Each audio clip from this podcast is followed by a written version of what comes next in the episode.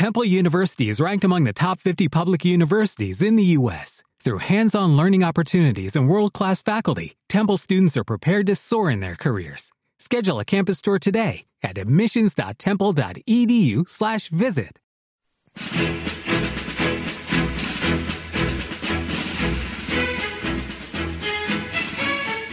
Hola, hola amigos, bienvenidos a un programa muy muy especial de su podcast favorito y ya reconocido de fútbol americano llamado De Tocho, el original. Sabemos que ya hay muchos copycats que han hecho podcasts llamados De Tocho, eh, con diferentes escrituras, ya lo hemos platicado en otros capítulos, pero bueno, antes de, entrar a ningún tipo de detalle, quiero saludar a, a Memo, eh, un gran conductor, un gran aficionado del fútbol americano. ¿Cómo estás, Memo?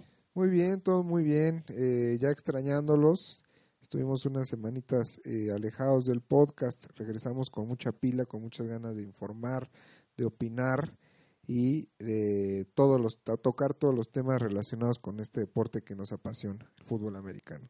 Así es, y bueno, lo más importante de todo, independientemente que como bien lo dices, creo que la gente se merece una explicación de, de por qué de pronto nos, nos apartamos de, de, las transmisiones. Digo, terminamos la temporada regular como Dios manda, pero después la verdad es que hubo un momento complicado en donde por temas legales, como bien saben, tenemos ahí un tema legal con, con algunos personajes que, que, retomaron el nombre de, de, Tocho, por no decir que, que nos, pues nos, ¿qué fue? Nos robaron el nombre. Eh, entonces teníamos que, no podíamos estar, eh, digamos que produciendo bajo el nombre de Detocho. Pensamos en sacar otro concepto, pero la verdad es que iba a ser más confuso, así es que nos decidimos por quedarnos. Por fin logramos ganar el litigio, ¿no? Aquí Memo, que es abogado, nos va a explicar cómo estuvo, cómo se logró y por qué estamos tan contentos, sobre todo algunos días antes del el Super Bowl, el Super Domingo, el Super Tazón. Sí, no fueron semanas muy complicadas, de mucha pelea, de mucha lucha, donde no salíamos de tribunales. La verdad es que estuvimos ahí clavadísimos pegando, pegándole a, a, la defensa de pues lo que nos correspondía, el nombre de Tocho, el concepto y sobre todo pues toda la gente que nos sigue, pues nosotros lo hacemos por ustedes. Entonces pues ya eh, tuvimos una resolución eh, de carácter eh, que nos beneficia, positiva y, y, y bueno, al fin fuimos victoriosos. Sí, y, ¿no? Al final eh, se puede resumir en que vamos a tener de tocho para rato, ¿no? Sí, no, no, no, este solo es eh, un pequeño bache, yo creo que hasta Johnny Carson en sus inicios, su primera temporada, pues tuvo algunos problemas, gente que, que pues obviamente muchas envidias, ¿no? Sobre todo aquí en, en México, que nos vieron triunfar, que nos vieron que estamos eh, llevando esto para, para otros niveles, otras latitudes. Entonces nos estuvieron, eh, bueno. Acaparando patrocinadores, ¿no? También. Pero sí, bueno, sí, la verdad es que nosotros no hacemos esto por, por dinero. Creo que en otro momento y en otros foros platicaremos cuál es nuestra opinión respecto al dinero y, y al capitalismo, ¿no? Pero bueno, ahorita no es, no es el momento. La realidad es que nosotros amamos el deporte, amamos el fútbol americano y como lo dijimos el primer capítulo de la temporada, eh, y este que es muy importante porque es el último capítulo de la temporada. Entonces, para cerrar el ciclo, creo que es importante cerrar diciendo que De Tocho es un podcast que surge por la necesidad de poder platicar del deporte de una manera informal, de una manera honesta y de una manera, digamos, como no... No convencional. No convencional y sobre todo no, no, no fingida, ¿no? No, no, no tener que tener como un personaje o, o hablar como estos comentaristas que hasta cambian la voz y como que se tienen que aprender de memoria los resultados. En realidad aquí lo que queremos hablar es del, del detalle fino, del, del, de la opinión. Lo que sería una opinión y no un simple relato, ¿no? Hablando en términos de periodísticos. Le mando un saludo a, a mi querido amigo Aníbal Cortés, un gran periodista. Eh, eh, y bueno, ahora hablando de periodistas me acordé de él, chileno. Saludos, saludos a, Aníbal. Y bueno, pues vamos a arrancar el último programa, Memo. ¿Qué, qué, qué, qué, debemos de, de, retomar en este programa? Digo, obviamente se va a hablar del Super Bowl, ¿no? Eh, y es parte de, de la agenda, sin duda. Se viene el Super Bowl y hay muchas cosas muy interesantes. pero también creo que es importante hablar de algunos otros temas como para concluir la temporada 2019, ¿no? De la, de la NFL, la temporada que celebró los 100 años de la NFL. Pues sí, se culmina eh, esta temporada y no solo eh, en el aspecto o en la fecha que está llegando, que es el día del Super Bowl, también esta semana vamos a conocer quiénes son los miembros de la clase 2020 eh, del Salón de la Fama. Esto se va a anunciar el, el día sábado. Se van a dar los premios al MVP, al jugador más valioso, al jugador, eh, bueno, el, defensivo, ¿no? del defensivo, el ofensivo del año. Entonces, pues ahí, ahí el, Walter, el Walter Payton. Ahí hay, un, hay una hay carnita todavía, sobre todo, pues, de los equipos que por, X o Y razón no llegaron al Super Bowl. Todavía hay, noticias, ¿no? Digo, los, el tema de los entrenadores ya está definido. Sí, ya, ya sé, ya muchos de los entrenadores, porque eh, empieza el ciclo de la temporada 2020, eh, desde, bueno, ahora que va a, va a ser el draft, eh, todo, toda la planeación del equipo que se va a hacer, de los equipos que van a, jugar el próximo año y, cómo van a jugar, desde ahorita ya se están preparando, entonces pues ya tiene que tener al menos un head coach titular, eh, ¿cómo se llama? Ya, ya, ya contratado. Ya listo, ¿no? Para empezar y entrenar y, estar preparado para el draft, ¿no? Que se viene en abril, que es otro momento ahí de respiro, ¿no? Porque, pues bueno, muchos aficionados que nos escuchan seguro están igual de tristes que nosotros porque, aunque el Super Domingo es un día en donde pues se celebra, el, se culmina la temporada con los dos mejores equipos de la NFL, que en este caso creo que fue bastante merecido, ¿no? Fueron los 49 de San Francisco, como todos ustedes ya lo saben, y los, los, los jefes de Kansas City, que la verdad es que tuvieron un, algún bache a mediados de temporada y eh, cerraron muy bien, ¿no? Creo que Mahomes cerró bastante bien, no hubo sorpresas, eh, creo que llegaron al Super Bowl eh, los esperados, por ahí los Cuervos de Baltimore Sí, los que fueron los sembrados número uno, pues se nos cayeron, ¿no? Sí, que estuvieron jugando durante 10 semanas muy bien. No, no perdieron, tuvieron una muy buena racha, pero yo creo que les pegó muchísimo el, el tema de la semana de descanso. perdieron esta racha y pues la verdad es que ya también, eh, como sabemos, es una liga de que de adaptación. Entonces, pues los Titanes en su momento le jugaron muy bien a los Cuervos, los eliminaron y pero pues al final no pudieron con el poder ofensivo de, de Mahomes y compañía, ¿no? Y uno de tus ídolos personales, la Morsa. La Morsa, que bueno, como, como saben, la Morsa yo le tengo una una, una, no sé, no, no, sé qué decir, o sea, su, me agobia, su presencia me agobia, su imagen me agobia, cuando la cámara lo toma me agobia. Creo que Andy Reid es un entrenador de mucha calidad, sin duda, eso no lo voy a poner en tela de juicio, eh, no creo en la gente que dice que no sabe ganar. Eh, obviamente no tiene un Super Bowl, perdió ya un Super Bowl, pero eso no quiere decir que no sea un buen entrenador. Eh, creo que su estilo no a mí no me, me, termina de convencer, pero no lo pondría como que no, por su culpa no va a ganar el Super Bowl Kansas City. Pero vamos a hablar más adelante ya de las predicciones, vamos a hablar más de los, los factores clave que van a existir en este Super Bowl. Creo que ahí donde va a estar lo interesante, ¿no? Más allá de las obviedades de si la defensiva de San Francisco es buena y si Mahomes es imparable, si Tyreek Hill eh, no lo pueden cubrir, creo que hay eh, dos, tres matchups ahí interesantes que, que me gustaría tocar más adelante, Memo. Pero antes de eso, eh, como bien platicabas, creo que hoy es momento también de platicar un poquito de, de lo que va a pasar este sábado, ahí en la ciudad de Miami, en el evento llamado eh, eh, Los Honores de la NFL, el NFL Honors, en donde van a, seleccionar a, lo, a la gente que va a entrar al Salón de la Fama en esta 2020 eh, class que le llaman, ¿no? En esta generación del 2020 o en la clase del 2020. Y me gustaría platicar un poquito de los, de los finalistas, ¿no? De los finalistas y quién crees que, vaya a entrar, ¿no? Más, más allá de, de las polémicas de si entran o no entran, quiénes, quiénes son los que por primera vez están elegibles, por ahí eh, hay algunos, eh, y bueno, bueno, como sabemos, nada, hago un paréntesis Eh, no, lo, no, lo, habíamos platicado, como, como seguramente ya escucharon en, en muchos medios.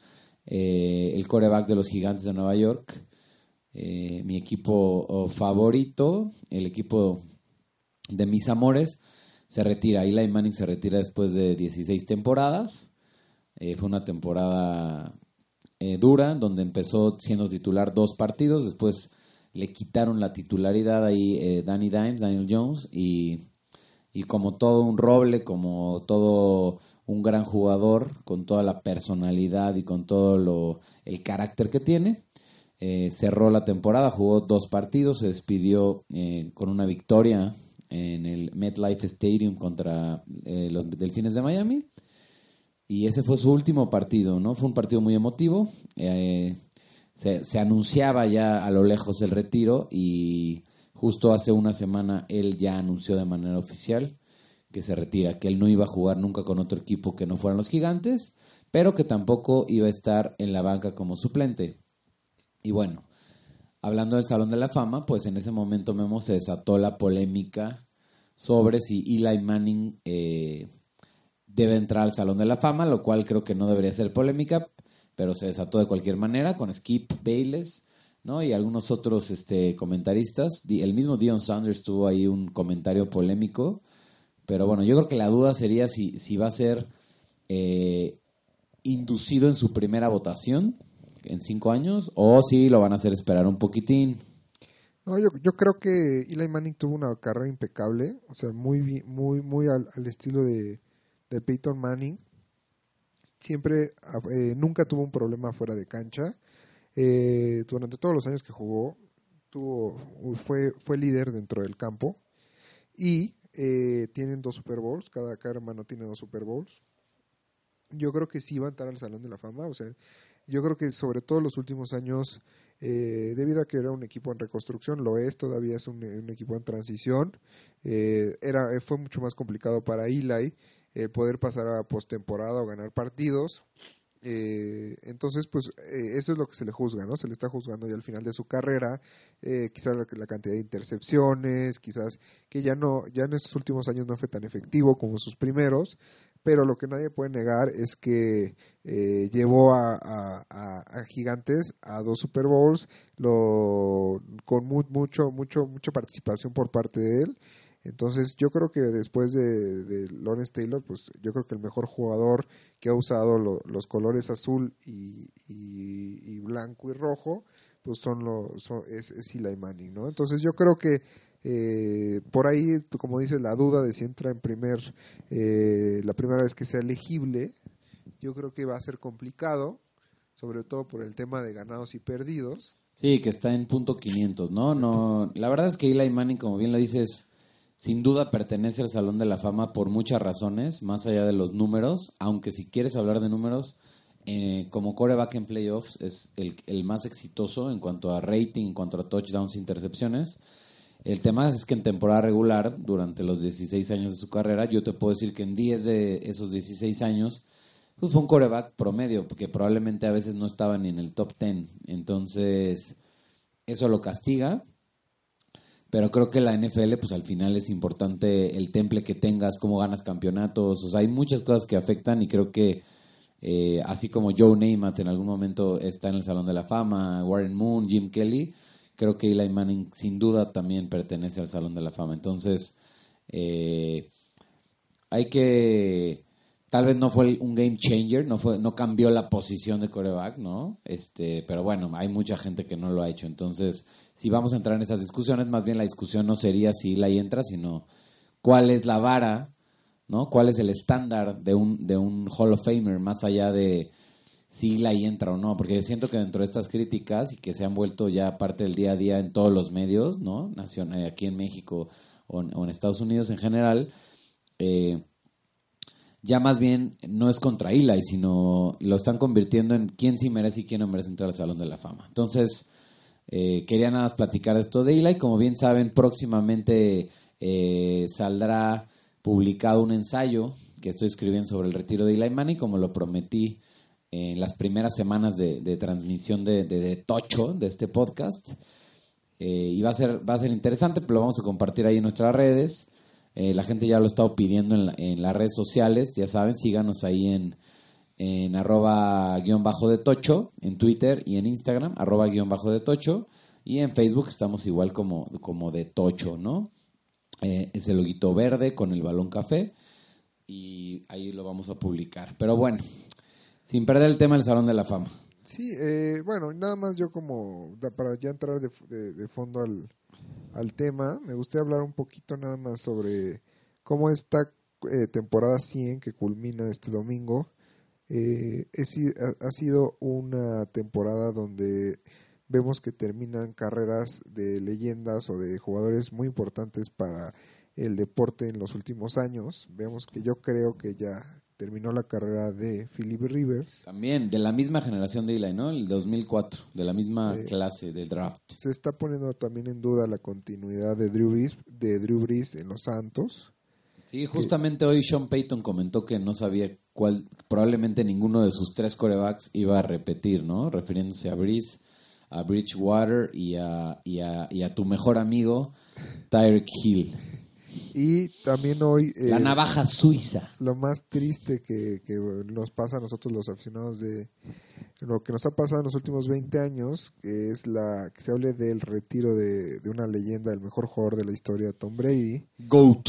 Hoy eh, subió una, a través de su, de su Twitter, subió una imagen eh, en, un- en blanco y negro donde parece que nos está anunciando la despedida, ¿no? Vemos que está eh, en uno de los túneles del estadio y este pues se ve como una- un ambiente muy sombrío. Eh, gente, eh, Michael Strahan, eh, entre otros jugadores, comentaron eh, a través de sus cuentas oficiales celebrando un poco eh, esto que parece ser que se va a anunciar próximamente como una bomba. La decisión de retirarse, ¿no? Que no se veía venir, ¿no? Digo, ¿qué, qué, quién sabe qué pase por la mente de Brady? Desp- eh, digo, seis Super Bowl, sin duda el mejor jugador de la historia, cambió la liga, eh, una dinastía espectacular, digo, obviamente sin, sin quitarle mérito y reconociendo a, Joe Montana y- y yo sé que la discusión sobre cuál es el mejor nunca va a tener una respuesta porque las épocas eran diferentes, pero bueno, en cuanto a números y dominio, pues creo que Tom Brady lo logró, no solamente ganó seis Super Bowls, llegó a nueve Super Bowls en un lapso de 20 años, que es, es- es- es impresionante, Sí, es como casi- casi es punto 500. 500, ¿no? de Super Bowls en, en todos sus Una años. locura. Y digo, de ese punto 500 súmale las finales de conferencia, o sea, espectacular. Ahora, si se retira, hablando de Salón de la Fama, sería interesante ver que sería el mismo año elegible que Eli Manning Y que Drew, Drew y Brees- que Drew Brees. Entonces, ese es otro factor que probablemente haría que Eli no entrara de manera directa al No, no, no. Y Fama. Philip Rivers, si se retira este año también, o sea, el mismo año que Brady, ni de pedo va a entrar. O sea, Sí, no. Y, No, no. y la verdad es que Philip Rivers también ha tenido una buena carrera, pero tampoco no va a ser un primer voto y probablemente se va a esperar unos 10, 10 añitos. sí, no, no, no, no. Yo, Philip Rivers, o sea, lo que, lo que más le puedo este, aplaudir o, o, o apreciar de Philip Rivers, pues ha sido tantos años que he estado en la liga, ¿no? Pero. Claro, que son los mismos de Eli, o pero sea, es una carrera de altibajos. titular, o sea, y, y hablando de eso, Eli fue, jugó desde, el- desde su primera temporada, de ahí nos soltó. Philip Rivers estuvo dos temporadas eh, eh, esperando a Drew Brees, que en ese momento jugaba en San Diego. Entonces, eh, varios están yendo. Digo, Rotlisberger, que es de la misma Sí, generación puede que ser Eli. que también no regrese. Habrá que ver, yo creo que lo va a intentar, pero quién sabe, vas- es, es una temporada de, de, de mucha nostalgia, ¿no? Siento que, que es como, se está cerrando un ciclo importante, por lo menos para nosotros como aficionados, en la edad que tenemos, ¿no? Que estamos Sí, como que en la mayoría de- nuestros treintas. La mayoría de nuestra edad adulta la vivimos con, Con esos ellos, ¿no? jugadores, ¿no? Ujú. Entonces, lo que conocemos o ya ya este siendo aficionados profesionales, pues ha sido a través de ellos y, y entonces pues sobre todo esta temporada va a ser difícil eh, vo- volver a tomar el camino, volver a, a buscar ídolos, volver a Sí, ¿no? a Ya, ya somos viejos, deporte. ya somos aficionados. O sea, la verdad, como bien dices, maduramos como aficionados un poco con esta generación, ¿no? Este, digo, obviamente la anterior era increíble, pero eran jugadores que tal vez no vimos de novatos, ¿no? O sea, yo, por ejemplo, en los noventas, pues sí, eh, Randall Cunningham me parece un gran jugador, eh, el mismo eh, eh, Drew Bledsoe. Drew Bledsoe yo creo que fue el primer coreback que yo vi de novato y que vi su carrera, ¿no? O sea, como en el, en el 94. O creo que esos, esos corebacks de esa época, pero me tocó Steve Young, Dan Marino, pero ya eran jugadores que ya venían de, de estar jugando. Entonces, este como que estos los vimos ya de manera madura toda su carrera y, se y ya se está acabando, ¿no? Ya el mismo Peyton, que lo vimos, fue el primero el que empezó con esto. Y, y ahora ya hay que darle a las nuevas generaciones que sin duda están rompiéndola como un Mahomes, un Lamar Jackson. ¿no? Sí, no, yo, yo creo que como pasó en el básquetbol en los años 90, mitad de los años 90, hubo una época dorada, ¿no? Entonces yo creo que la época dorada de la NFL en realidad eh, ha sido estos últimos 20 años, no porque yo diga que soy eh, aficionado de Patriotas, pero nosotros seis, tú dos Super Bowls, eh, tuvimos al mismo tiempo jugando a Drew Brees, a Aaron Rodgers, a Peyton, Manning, a Tom Brady. Hasta Brett Favre en algún momento también estuvo ahí. Entonces, pues son, son jugadores que va a ser muy difícil que en una misma época se den jugadores tan buenos tan líderes, o sea, sí, sí, la verdad es que esta, esta dureza, ¿no? Lo que es el, el toughness que, que, tienen es, es complicado. O sea, creo que están saliendo otro tipo de jugadores, pero... Pero es, o sea, es como, como vimos, ¿no? O sea, cada vez, pues, eh, cada vez la velocidad del, del juego va avanzando, los golpes son más fuertes entonces la durabilidad de los jugadores pues cada vez es menor, ¿no? Claro, por ejemplo, Joe Flaco, ¿no? o sea, por ejemplo, la generación de Joe Flaco, de Matt Ryan, o sea, son corebacks que sin duda tuvieron sus highlights y que Matt Ryan en algún momento fue MVP, pero no, como que quedaron a deber, como que ya están llegando a la curva hacia abajo. Ahorita deberían de estar, digo, Peyton Manning llegó a Broncos, parecía que se había acabado su carrera y tuvo el récord de pases, anotó muchísimo, fue la ofensiva número uno, entonces son jugadores muy especiales, Brady de la misma manera, entonces creo que ni el mismo Aaron Rodgers, que me parece que es un gran jugador, eh, Russell Wilson está jugando bien, ahorita está digamos que en el prime, pero no es outstanding, no es el mejor jugador que has visto en tu vida. No, no, no, eh, y necesita muchas herramientas alrededor de él. Este, igual Rodgers, o sea, Rodgers este año de verdad es que no le, faltó. Pero lleva varios años, ¿no? sí, creo que no tuvo. La, línea del año pasado fue terrible. Este año la línea le ayudó un poco más. Tuvo un buen juego terrestre con, con este Jones, ¿no? Eh, y de cualquier manera al final se quedaron cortos. Creo que la defensiva no, no, no cerró, entonces.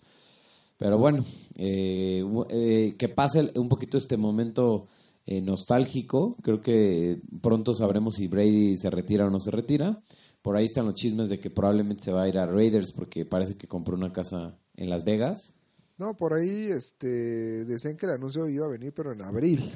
O sea, como que no, como que se adelantó. Vamos a ver qué pasa. Digo, tiró un teaser, ¿no? Al final fue un teaser, esa fotito en blanco y negro como muy parecida a la de Derek Jeter, ¿no? Cuando se retiraba. Entonces, parece, digo, por lo que le comentó Michael Strahan y otros jugadores, pues es como de, tú toma la decisión que tú quieras y está increíble.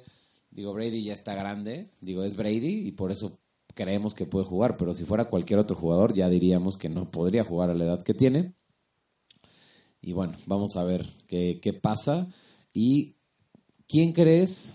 Bueno, por cierto, se, falleció tristemente Chris Doleman, hablando de salones de la fama. Un gran linebacker, número 56 de los vikingos, también de los primeros defensivos que, que veía, ¿no? Y, y, que, y que me gustaba ver porque él era un gran admirador de Lawrence Taylor y yo también era admirador de Lawrence Taylor. Y Chris Doleman era como el Lawrence Taylor de los noventas. Y bueno, eh, luchó una, una, batalla contra el cáncer de más de 10 años. Y bueno, se, falleció el día de. Esta, esta semana que se vio muy empacada, opacada esta semana, eh, sobre todo por la muerte de Kobe Bryant. sí, la noticia bomba, ¿no? Terrible. Entonces, la verdad es que el, el sentimiento de este eh, Super Bowl eh, no ha sido tan mediático este año, no, sea, no los, reflectores no han estado esta semana en lo que pase en Miami, lo que está pasando en Miami. Eh, esperemos que estos dos días se, se caliente un poco más, pero la verdad es que ha sido un, Super Bowl media, mediáticamente muy raro. Sí, la verdad es que la noticia de Kobe, y, y digo, y con razón, ¿eh? no es como que sea por los equipos ni nada, o sea, no importa cuál era el Super Bowl, esto que pasó de Kobe Bryant el, domingo pasado, pues fue algo eh, que nadie veía venir, es una superestrella, uno de los top tres, podría decir, mejores jugadores de la historia de la NBA. Y, y, la manera en la que en la que acaba la vida de Kobe Bryant y de su hija y la tragedia y todo lo que significa apabulló en los medios y bueno sabemos cómo funciona hoy con las redes sociales y con todos los medios la, las multipantallas que existen en todos lados estaba lo mismo y lamentablemente el media day que fue el martes y miércoles pues quedó opacado como bien lo dices no yo no yo la verdad es que vi las entrevistas porque obviamente somos profesionales y, tenemos que hablar de esto pero el, el, el, fanático común denominador no se enteró casi de nada de lo que está pasando. Además de que son jugadores muy jóvenes. O sea, la verdad tú ves en entrevistas a Mahomes y a Jimmy G, a Garoppolo, y pues todavía se ven como que pues, sus entrevistas son un poquito más plain, ¿no? No tienen como conceptos muy profundos, o sea, simplemente quieren ganar y a la edad que tienen, pues de eso se trata y simplemente, ¿no? Creo que ya habían pasado algunos años que no teníamos a dos corebacks tan jóvenes en, en, un Super Bowl, ¿no? Sí, y equipos que hace muchos que no llegaban, ¿no? También, bueno, San Francisco no tanto, pero Kansas sí, al menos... 50 años. 50 años sin llegar, entonces pues son, son nuevos eh, prácticamente en, en, este sistema, en esta forma de, de jugar el Super Bowl o, o el evento mediático que es el Super Bowl no lo conocía este equipo, ¿no? Entonces, pues, pero pues vámonos al, al, Salón de la Fama. Vámonos, ¿no? Vámonos, para tener un ratito de hablar del Super Bowl, vámonos a... A ver, acá tenemos la lista. Digo, hay, hay, hay algunos interesantes, hay unos que creo que, que se van a quedar como finalistas, pero bueno, el primero es Troy Polamalu. Sí, Polamalu yo creo que está dentro, él no hay, no hay duda, ¿no? O sea, sí, Polamalu una, yo una también. carrera relativamente corta. Pero fue, digo, la verdad es que en su posición fue muy dominante, la... ganó Super Bowls, eh, fueron 11 años, digo, para, para un safety es mucho golpeo. Eh, mucho safety, ¿no? En esta, en esta, sí, sí, sí, en igual esta clase. el año pasado también tuvimos mucho safety, ¿no? Ya empiezan Es a... una posición que, que, que, ya se le empieza a dar su lugar, ¿no? Creo No que sé. desde Ed Reed, bueno, el mismo Ronnie Lott, que también fuera de serie. Bueno, pero bueno, también Deion Sanders, ¿no? Pero bueno, Dion Sanders es más corner. Al final jugó un poco de, safety. Pero bueno, Troy Polamalu, ¿estás de acuerdo conmigo? Que, que, entra y es su primera, su primera disponibilidad, por así decirlo. Y va a entrar, ¿no? De ahí, por ahí viene Edgerrin James, un corredor de batalla. Que lo vimos en Colts, lo vimos en... Y la verdad en Colts brilló, seis años. Y de ahí en Arizona y en Seattle, pues ya no hizo mucho. Yo creo que este ya fue su premio, ¿no? Creo que Sí, ser, sí, finalista, ya- ya ser finalista, sí. no va a llegar a más. No creo que ni ahora ni después. Eh, pero bueno, un, un jugador que hizo buena mancuerna con Peyton Manning en, en su momento, ¿no? Y de ahí viene Zach Thomas. Zach Thomas, ¿cómo ves, Manuel? Zach Thomas yo creo que va a entrar. O sea, creo que no es su primera nominación, es su segunda. Y creo que es un jugador muy potente que hizo una carrera larga con los Delfines de Miami. Tristemente en un momento en donde los Delfines pues no, no, no tenían nada. Eh, fue el, el- final de Marino y, y una reconstrucción que, que seguimos viviendo 20 años después. Llevan 20 años de construcción como el hotel de la, de la Ciudad de México, que ahora es el World Trade Center, que estuvo 30 años en construcción. Y, y los vaqueros de Dallas que cerraron, digo, jugó un año ahí con Zach Thomas. Yo creo que, que Zach Thomas eh, va a entrar. eh, creo que debería de, de estar en el Salón de la Fama. Muy carismático. Creo que. Sí, ¿no? Un idolazo en Un idolazo, en Miami, ¿no? Sigue, Yo creo que el último gran ídolo de Miami. sí, Y, ¿no? y, y, y- y digamos que refinó de alguna manera la posición de linebacker en los años 2000. Eh, esta fortaleza del linebacker central, que creo que en los Como Ray 90 Lewis, era ¿no? más lateral, exacto, ¿no? Un poco como Ray Lewis. Yo creo que sí, y de ahí nos vamos a Brian Young, tackle defensivo de los 49, también bastante dominante y con una carrera longeva para ser un, un tackle defensivo. Eh, hijo, yo no sé si va a alcanzar ¿Qué, a colarse. de, ¿Qué ¿eh? número de nominaciones? La cuarta. No, yo, Ah, ¿de, de él? No, es la primera. eso es la primer, el Sí, primer es la año que es primera. elegible, Es la primera vez que lo meten. Pero, pero lleva ya muchos años de ser elegible. Desde el 2007. Sí, O sea, lleva. Sí, ya lleva. 13 seis, siete, años. tres- no, como. Siete. O sea, desde el 2007 se retiró. Ajá, se retiró. Ok, ok. Siete que, que lo pueden escoger. Entonces, no, yo, yo, yo creo que no entra. Sí, ¿no? Está complicado. complicado. Yo creo que por ahí estaba Reggie Wayne, ¿no? Reggie Wayne, que es, es, es- Reggie Wayne la verdad tuvo una gran carrera eh, y obviamente también se la tiene que agradecer a Peyton Manning eh, con los Colts y tiene muchos récords de recepción. La verdad es que si ves los números de Reggie Wayne son, son espectaculares. Sí, es que nunca Eh. fue, fue, un, jugador tan flashy, tan, eh, tan de medios, tan aparecer en portadas. No, y Pero como que todo fue muy, se muy quedó con la efectivo. idea de Marvin Harrison, ¿no? Que fue como el primer eh, receptor de Peyton. Pero Reggie Wayne, digo, ganaron un Super Bowl, llegaron a otro. Eh, tuvo una carrera de 13 años en un gran nivel. Creo que solo Sí. una, una de sus 13 temporadas no tuvo más de mil yardas. Entonces, No, era un jugador con sentido para mi fantasy. La verdad, siempre tuve por ahí a Reggie ¿cuántos- Wayne. ¿cuántas glorias no te dio Reggie Wayne, no? No, no, no, me llevó varias veces al supertazón del fantasy. Una carrera larga y con un solo equipo. Entonces, aunque es su primera nominación en su primer año elegible. Yo le voy a dar a Reggie Wayne el Salón de la Fama. Bienvenido. Y bueno, de acuerdo, ¿eh? Estoy contigo, estoy contigo. Y de ahí viene dos receptores. Los voy a poner en la misma canasta porque fueron pues, contemporáneos. The Show on the Turf.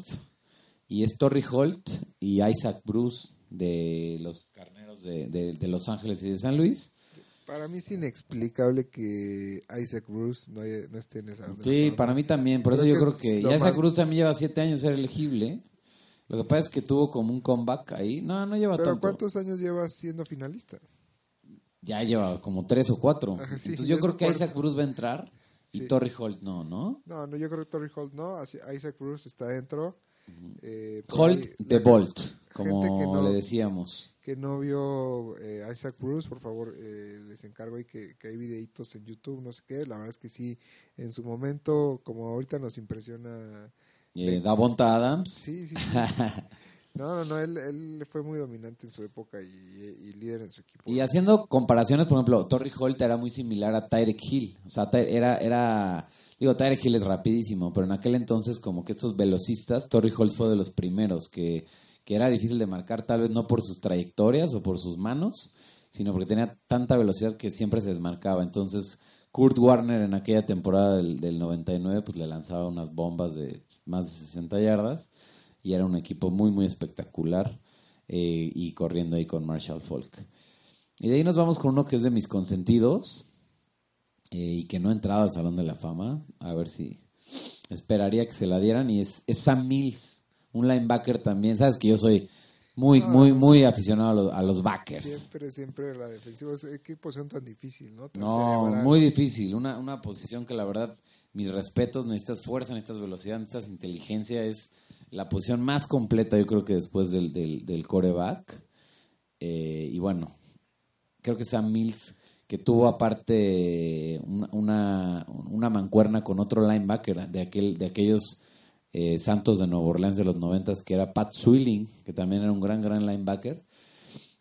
Y bueno, yo espero que Sam Mills lo pongan. Eh, ya también tiene muchos años de ser elegible y creo que lo han invitado dos veces nada más a la final. Eh, ojalá a Sam Mills se le dé. Eh, no lo sé. Y de ahí viene alguien que creo que sin duda le toca entrar, que es Tony Boselli, un tackle de los, de los Jaguares. Hay alguien que ya entró, ¿no? Alguien ya, no, no sé si a John Lynch o algo. ¿A quién le dijeron? ¿A Lynch? Ah, no, no, el que ya entró. Ah, este, a Jimmy a Johnson, ¿no? No, a Cowher. Ah, también. A los entrenadores ya, y a Jimmy Johnson también. Ajá. Sí. Entonces Cowher ya entró al Salón de la Fama. Cowher y Jimmy Johnson, pero jugadores todavía no. Eh, de linieros vamos a meter en la misma canasta estos tres ya para pasar a hablar del- del Super Bowl. Eh, Tony Boselli, tackle de los Jaguares, de los Jaguares desde, digamos que fue su primera selección cuando el equipo de los Jaguares eh, fue el equipo de expansión en 1995 y sin duda saben que yo fui liniero, eh, un capo, ¿no? Uno de los mejores linieros en la historia. ¿Cuál es el problema? Que solo jugó seis años. Las lesiones lo, le pegaron mucho en las rodillas, así es que eso es lo que lo ha mantenido fuera todos estos años del Salón de la Fama. Eh, y lo mismo pasa un poco con Alan Faneca, de, que es el guard de, del Pittsburgh, que él tiene un supertazón, eh, a diferencia de Tony Boselli. Y cerramos con Steve Hutchinson, que es otro guard. y que tuvo una carrera muy fructífera con los Seahawks y después con los vikingos de Minnesota. Entonces, Pues, ¿cuál, cuál es la clase entonces? yo para creo ti, que de esos tres eh, va, va- se va a quedar Tony Boselli, O sea, va, para ti son Tony Boselli, Troy Polamalu, Troy Polamalu 2, eh, Reggie Wayne Reggie 3, Wayne, Isaac Bruce, Isaac Bruce Cuatro. 4, y el otro está, Sam Mills. no sé, es que faltan los safeties, que está Lynch y Atwater. Yo creo que Lynch, Lynch entra porque entra, ¿no? sí, porque aparte es general manager de San Francisco. Entonces es doble premio lo que le van a dar esta semana. Probablemente no gane el Super Bowl, pero Sí, Lynch va, cinco, ¿cuántos son? uno más, ¿no? Seis. Sí, Lynch y Zach Thomas o, Zach Thomas. o Mills, ¿no? Zach Thomas, Zach Thomas debe de ser. Entonces quedamos que es Polamalu, Zach Thomas, John Lynch, Reggie Wayne, Reggie Wayne, Isaac Bruce. Isaac Bruce y Tony Boselli. Es que sí, se, me hace una, una clase muy bonita. Muy bonita, eh, la verdad, muy linda. La verdad es que sin duda Tony Boselli verlo bloquear era espectacular, ¿no? Una, una posición muy linda. Y bueno, ahora sí, a lo que nos truja, a lo que la gente quiere escuchar, este, vamos a hablar del Super Bowl, un Super Bowl esperado, como platicábamos del lado de San Francisco, probablemente no tanto del lado de Kansas City, porque se toparon ahí con eh, Lamar Jackson perdió en la, en la, en el divisional contra Titanes, y los Titanes, pues bueno, de visita en Kansas no pudieron contra la ofensiva de aplastante de, de Kansas City. Empezaron muy bien, empezaron, empezó bien. Se empezaron Titanes. aguantando. La verdad, el, el partido lo planteó muy bien Bravel, que creo que por ahí debería de ser el coach del año. Sí, probablemente ahí, por, ahí, Eh. por ahí vaya la, la decisión. Eh, ojalá, eh, pero bueno, no, le, no les alcanzó y, y Kansas City creo que ya se lo merecía, ¿no? El año pasado tuvieron una temporada también muy sólida. No pudieron contra los Pats en la final de conferencia, pero bueno, ya están en el, en el, en el partido importante. Eh, Mahomes pues está al 100%, Tyler Hill está bien, por ahí Sammy Watkins también está jugando bien. El- la incógnita, y no solamente hoy, lo hemos dicho durante todo el año, es la defensiva de Kansas City, ¿no? Yo, yo creo que son, son do- dos, este, es la, una ofensiva muy poderosa contra una defensiva muy, muy, muy, muy poderosa. Yo creo que la más dominante este año, sobre todo por, por lo físico que juega la defensiva de, de San Francisco. Sí, sí. Y grandes Y- nombres, ¿no? Y del otro lado, pues son, son dos grupos muy mediocres. O sea, desde mi punto de vista, la ofensiva de San Francisco es una, una ofensiva de media tabla. La verdad es que no tiene grandes nombres. No, y, Eh, y que han dado la cara. O sea, por ahí un Samuel, el novato Samuel, que impacta, Samuel, y pero, pues, al- Mustard. pues, al final no tienen.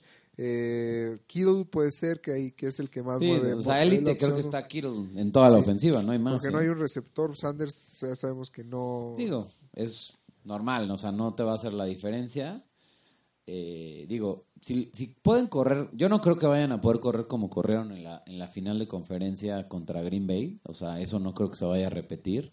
Mustard no es un corredor para correrle tanto ahora, para que te dé 200 yardas otra vez, pero bueno, los Super Bowls a veces siempre está este jugador como standout que, que termina siendo a veces el MVP, que no- nadie esperaba que lo hiciera.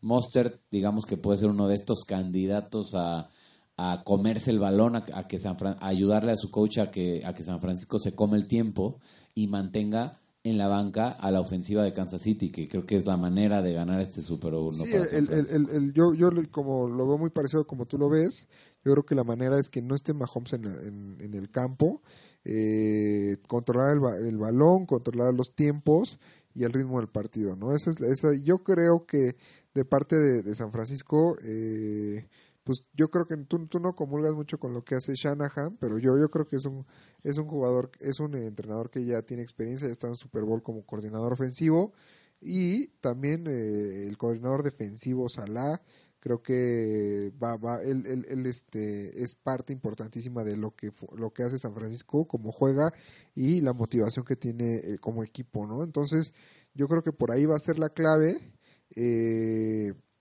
no sé yo creo que al final antes de, cualquier cosa me gustaría decir que este que creo que este es el año de que San Francisco va a ganar eh, el Super Bowl Sí, yo también creo que la balanza terminará dándole el Super Bowl a San Francisco. Creo que más allá de que del cliché que conocemos y que pues más que cliché es una realidad y por eso se volvió un cliché, que las defensas son las que ganan los campeonatos, eh, creo que se va a volver a cumplir en esta, en esta ocasión. Eh, y no solo por la mejor defensa del todo el año y la defensa que tiene más sacks, eh, que por ahí está el dato de que los 10 equipos en los últimos años que han tenido la mayor cantidad de sacks en el año, llegando al Super Bowl, lo ganan. O sea, Gigantes lo ganó, Green Bay lo ganó, todos lo han, lo han ido ganando. Y bueno, si San Francisco se cumple esta, esta Tendencia. norma, tendencia, tendrá que ganarlo. Ahora, hay que jugarlo, ¿no? O sea, digamos que en el papel eh, está muy parejo. O sea, Las Vegas le están dando uno- 1.5 de, de, de ventaja a Kansas City, que es nada, o sea, es casi casi la mínima, que es un punto. Y eso es, pues, porque realmente creo que puede ser un juego que se va a ganar desde el planteamiento, ¿no? O sea, eh, de hecho, Andy Reid hace rato estábamos viendo que invitó a Donovan McNabb, su, su ex coreback de, de las Águilas de Filadelfia, en la década de los 2000, que fueron muy exitosos, por ahí perdieron un Super Bowl justo con Patriotas, eh, para hablar un poco de la mentalidad, ¿no? Para que les diera una plática a los jugadores. Al final, todo, todo Kansas City eh, no, nunca ha vivido la experiencia en Super Bowl, no saben cómo es un Super Bowl. Pasa un poco lo mismo con San Francisco, pero creo que San Francisco están, son un poco más experimentados desde el mismo Kyle Shanahan, que quieras o no es joven, pero bueno, tuvo un Super Bowl como coordinador ofensivo con Atlanta, eh, se le ve muy maduro.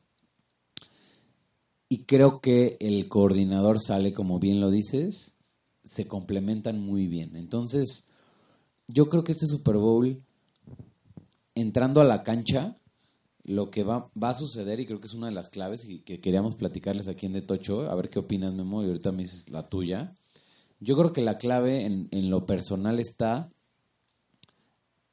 en donde nadie va a ver. Todo el mundo va a ver si la clave está en la defensiva de San Francisco o en la ofensiva de Kansas City. Yo creo que la clave va a estar en la ofensiva de San Francisco. La ofensiva de San Francisco es la que va a permitir que su defensiva juegue bien, que no haya el suficiente, que no esté demasiado tiempo en la cancha eh, Mahomes y que no solo no esté demasiado tiempo, sino que además no tenga tan buena posición de campo. Es decir, una intercepción que le hemos visto este año a Jimmy Garapolo, eh, eh, decisiones equivocadas, decisiones precipitadas, podrían terminar con el partido. Creo que San Francisco tiene todo para ganar, pero dependen de su, de su línea más floja. Al final siempre termina siendo eso, ¿no? Entonces, la lucha va a estar entre la ofensiva de San Francisco, que es su línea más floja, y la defensiva de Kansas City, que también es su línea más floja. Entonces, dentro de estas dos este, partes que, que, que no son su especialidad, por así decirlo, de ninguno de- de los dos en este caso, creo que quien gane esa batalla es quien va a ganar el Super Bowl. Y creo que Kyle Shanahan, después de haber perdido un Super Bowl que iba ganando por 20 25 puntos, 28-3, 28-3. ujú. pues algo le ha de haber enseñado, ¿no? Algo le ha de haber enseñado y no va, no va a, a perder una ventaja, no va a dejar de correr el balón. Y creo que correr el balón le va a dar la oportunidad a Jimmy Garapolo de poder matar en tres o cuatro pases en trayectorias cruzadas con Samuel, que es muy veloz. Y, va a haber grandes escapadas de Samuel, va a haber grandes escapadas de Sanders probablemente también eh, eh, creo, y, y- y ya, ya lo estoy ligando, digamos, a mi predicción. Y creo que Mahomes no va a tener tiempo. Mahomes no va a jugar mal, Mahomes va a jugar bien, pero va a tener poco tiempo. Eh, no va a poder anotar muchos puntos por el poco tiempo que va a tener en la cancha. Eh, y va a ser un Super Bowl cerrado y de pocos puntos, creo, como pasó el año pasado entre el de Patriotas y, y Rams. No sé, no sé qué opines, dónde veas otra, otro candado, otra, otra clave que quisieras compartir aquí con, con, toda, con toda la gente. Quiero agradecer mucho también a la gente que está aquí en el estudio. Hoy se juntaron muchas personas que, que querían estar acá en el regreso y sobre todo en la despedida de Tocho. Sí, Saludos no, chavos, chavos del poli que vinieron a, bueno, de la vocacional, ¿no? De la boca. No, ¿Cómo saludos están? a todos. Bueno, Saludos. Sí, sí, sí. Ahorita ya, ya nos están pasando los saludos. Pero bueno. Este, no, yo creo que la clave, como dices, este, es, es y para, para mí lo, lo importante, o, o puede sonar muy obvio, pero yo creo que San Francisco no es un equipo que pueda jugar desde atrás. O sea, ¿a qué me refiero con esto? Si eh, Kansas City adquiere una ventaja en los primeros, en el primero y segundo cuarto, eh, no creo que tengan la capacidad de, por parte de la ofensiva, complementando lo que tú decías, de poder alcanzar y ganar.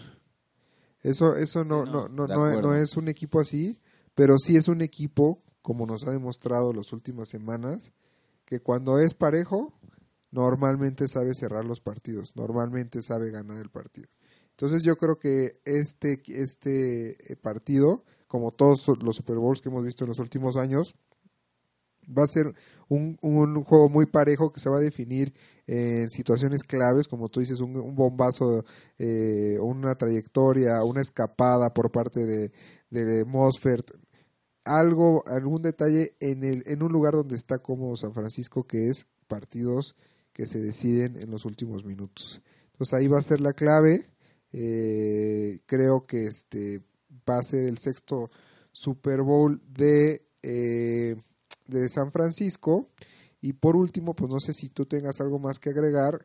A mí me gustaría saber en este orden eh, el MVP del Super Bowl, el MVP de la liga, novato del año, defensivo, ofensivo del año y defensivo del año. Vamos, vamos a hacer la predicción, digo, cerrando lo del Super Bowl y justo viendo el MVP del Super Bowl. Como te decía, creo que, como bien dices, si San Francisco le anotan, es difícil que, la ofensiva vaya a tener eso con una defensiva de Kansas, que aunque no es la mejor, teniendo una ventaja, podría estar eh, motivada. Y Jimmy Garapolo con, con puntos en contra creo que podría empezar a cometer errores y no podrían correr, que es como el fuerte que a veces tienen, porque el tiempo se acabaría. Eh, pero creo que la clave está en justo que eso no pase. Y, de eso, y, creo que para que eso no pase, San Francisco tiene la mejor defensiva. Entonces creo que si un equipo de toda la NFL puede sostener a Mahomes, es San Francisco.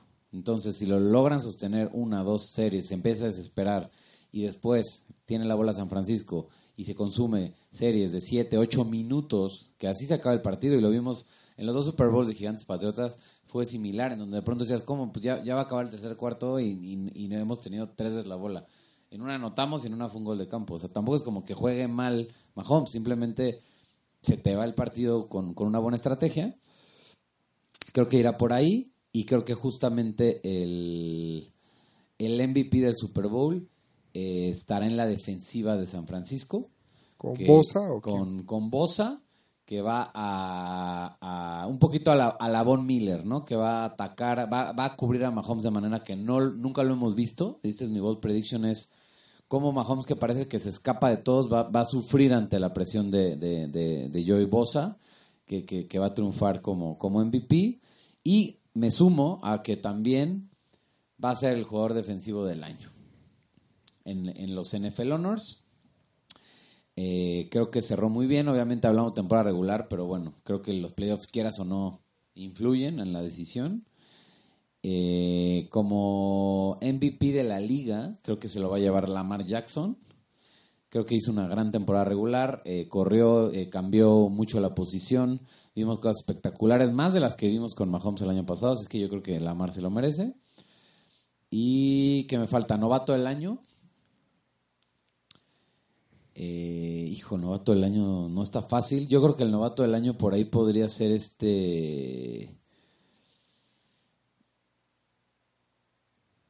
Metcalf.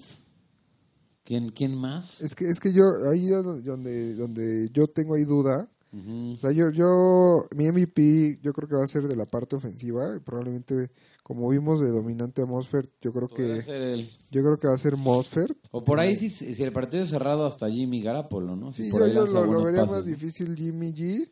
Este, así le hablamos la gente que lo tuvo en, Lo conocemos, ¿no? Lo conocemos, tuve, ya he estado con él varias veces ahí en Foxboro y, bueno, ahora me invitó a Santa Clara a su casa. eh, yo, yo lo veo por ahí, puede ser hasta George Kittle en una de esas. Sería bonito que fuera Kittle, pero Sí. no veo cómo el plan de juego. La verdad es que Kittle le, le ha costado las últimas jornadas porque ya lo tienen muy muy muy con doble marca, ¿no? Como- No, y aparte, pues lesionado, ya, eh, cada vez es más difícil bloquear, ¿no? Que es una de sus funciones principales dentro del esquema de Shanahan, ¿no? los, los Titans sufren, ¿no? Tú lo has visto con, con tu gallo, el, el buen Gronk. Gronk. Gronk. Eh, entonces, pues ahí está mi MVP Mosfert. Eh, Lamar Jackson definitivamente Sí. Va a ser el, el, el MVP de la liga. El defensivo del año es que yo tengo a Bosa, pero es que ya no sé dónde pondría al novato del año. O sea, no. Ah, pero es que el novato, ¿tú crees que se lo quedó? Ah, podría ser, pero entonces ¿sabes qué pasa? Que probablemente podría ser TJ Watt y el novato Bosa. Sí, yo creo que por ahí va a ser la mezcla entre novato del año, ofensivo del año, ¿quién va a ser? Para ti, Yo creo ¿quién que va a ser este McCaffrey. Pues a mí me gustaría que fuera Michael Thomas. Creo Ah. que creo que no se ha dicho mucho de Tuvo una lo- temporada con muy, muy buenos números, sin duda. No, no, no, ya lleva varias temporadas que es muy dominante y este creo que es el, me- el mejor receptor en cuanto a números y efectividad eh, de los que de los Sí, receptores. por mucho, ¿no? Creo que en otras temporadas eh, Odell eh, como que robaba ahí a Antonio Brown, que aparte son dos jugadores, como lo saben, muy muy ruidosos, entonces Sí, co- contra es- ellos, si tú eres de bajo perfil, pues los premios son mucho de relaciones públicas, ¿no? de Entonces, estar ahí, de estar diciendo, de existir. Entonces Michael Thomas justo por, por ese perfil no le, han, no le han dado, sería increíble, qué bueno que lo mencionas, aunque Derrick Henry, ¿cómo lo ves, amigo? A mí me encantaría, a mí me fascina cómo juega Derrick Henry. El problema es que los números, la verdad, en temporada regular que tuvo McCaffrey y cómo se echó el equipo en el hombro son espectaculares. Pero pero al final en, en yardas fue campeón de Fue Henry en yardas Henry por tierra, pero en, pero en combinadas fue McCaffrey, ¿no? En recepción y por tierra. Entonces, este, pero bueno, ya ves, el año pasado Saquon fue líder de, de combinadas y fue novato del año, no, no fue MVP, no era conversación MVP. Es difícil que un novato... Sí, sea pero MVP. se puede meter a ofensivo del Sí, año. exacto. Entonces, por ahí, por ahí yo creo que por ahí no, no, no, no se va a mover mucho. El novato del año, como dices, eh, puede ser ahí por ahí Watt. eh, El novato Bosa, ¿no? El defensivo Watt. Ah, defensivo Ah, Watt. Sí, sí, sí. Puede ser por ahí. Y este y bueno, pues yo, yo creo que por ahí va a estar. Va a ser un, un Super Bowl muy interesante. Esperemos que, pues, sobre todo la gente que, que va a tomar, que pues que no maneje, ¿no? Sobre todo queremos que queremos ver a todos nuestros fans eh, cuando empiece la, ¿no? Y nue- la coleando. nueva temporada, ¿no? Creo No, que- y obviamente anunciaremos pronto también en las redes y ya para, para empezar a cerrar, este, bueno, como saben, decidimos aquí en De Tocho, siempre se habló de San Francisco, hay que ser honestos. Este Memo en particular habló de que San Francisco era el caballo negro, así como hubo algunos analistas eh, internacionales que le daban entre 3 y 5 victorias. Memo dijo que iban a llegar al Super Bowl, así fue. Y bueno, ahora yo me subo y digo que lo, ahora lo van a ganar. Yo que San Francisco lo va a ganar. Ya, ya, ya escucharon nuestros puntos de vista profundos, no, no un análisis por encima diciendo lo obvio de, que- de cuáles son las fortalezas de cada quien, porque bueno, la gente no, no, no gana por, por sus fortalezas, aunque no lo crean. La gente gana cuando se fija en sus debilidades y las sabe, y la, y las sabe aplicar. Entonces, eh, bueno, creo, creemos que así va a ser el juego. Vamos a despedirnos, pero queremos avisar que De Tocho sigue. De Tocho cada vez está más fuerte. De Tocho ahora con, con, el, con el nombre eh, lo vamos a hacer más grande. Va a haber eh, muchas sorpresas, ¿no? Eh, no me quiero adelantar, pero va a haber plataformas en donde vamos a aparecer en este off-season y, y para el draft, ¿no? Ya vamos, vamos a anunciar, vamos a, vamos a volver a estar juntos para, para el draft, eh, para que no se desconecten. Eh, y bueno, no sé si quieras decir algo, Memo, agradecer a alguien. No, pues eh, sobre todo a la gente que nos escucha, a todos nuestros amigos, a los fans. Eh, gracias por habernos escuchado en esta, en esta nuestra primera temporada. Eh, gracias también a todas las personas que, que participaron en las dinámicas, los ganadores pues que, que se llevaron los premios que estuvimos sorteando aquí. Y por último, y no menos importante, pues todos los patrocinadores que estuvieron apoyando eh, este, este proyecto que, que es nuestro bebé, ¿no? Que, que apenas tiene una temporada, un añito. Un añito, un añito de, de muchos, ¿no? Creo que creo que es un proyecto que nos, nos, nos, apasiona, estamos muy contentos, muy contentos con la respuesta de la gente, la respuesta de los patrocinadores, como bien dices, Memo. Eh, que bueno, por el tema legal, hoy no vamos a nombrar ningún patrocinador, pero bueno, durante el programa saben, saben quiénes fueron. Y, bueno, no, no, no, no, no quiero terminar este, este capítulo, no sé, no sé qué hacer. Eh, no quiero que acabe, acaba el Super Bowl, acaba de Tocho, eh, nos va a llegar la nostalgia, ¿Qué, ¿Qué, qué, vamos a hacer? Ya quiero que sea el draft, ya quiero que anuncien fechas, ya quiero planear los viajes para, para los siguientes partidos que vamos a ir el siguiente año. No, no, no, ahorita por lo, lo que nos, lo último que nos queda para de Tocho es la lluvia del confeti, es hacer, es cargar el Lombardi. Es lo único que nos ya nos queda para este año. La, el, eh, la, el, el, baño de Gatorade, ¿no? El baño de Gatorade. Entonces, este, pues nada, eh, pues muchas gracias a todos, nos vemos muy pronto y aquí seguimos, eh, sigan escuchándonos y síganos bajándonos. Y, y pues aquí nos despedimos su amigo Memo. Y Manolo, nos vemos, muchas gracias, hasta luego, saludos a todos.